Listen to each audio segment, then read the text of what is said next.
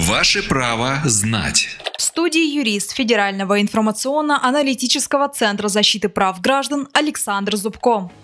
Александр, законно ли включение в договор страхования таких условий, как отсутствие у гражданина ВИЧ или СПИДа?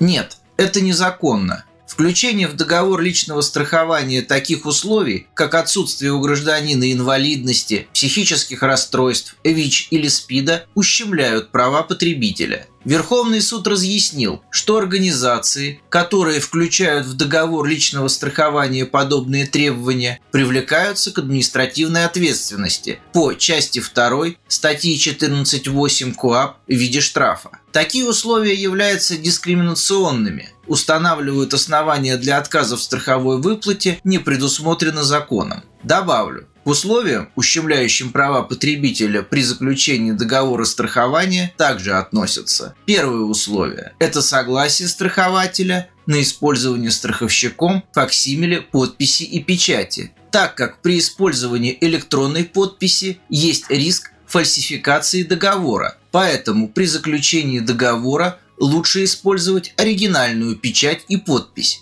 Второе условие – это невозможность возврата страховой премии, если договор расторгается досрочно. Но по закону, независимо от срока наступления страхового случая, вам обязаны вернуть страховую премию. Итак, если вы уже подписали договор страхования, содержащий пункты, которые ущемляют ваши права, в таком случае, к сожалению, признать их незаконность вы сможете только в судебном порядке. Если же вы обнаружили такие пункты при ознакомлении с договором страхования, то вам следует на них указать страховщику и попросить исключить их из договора. Правовую справку дал юрист Федерального информационно-аналитического центра защиты прав граждан Александр Зубко. Ваше право знать.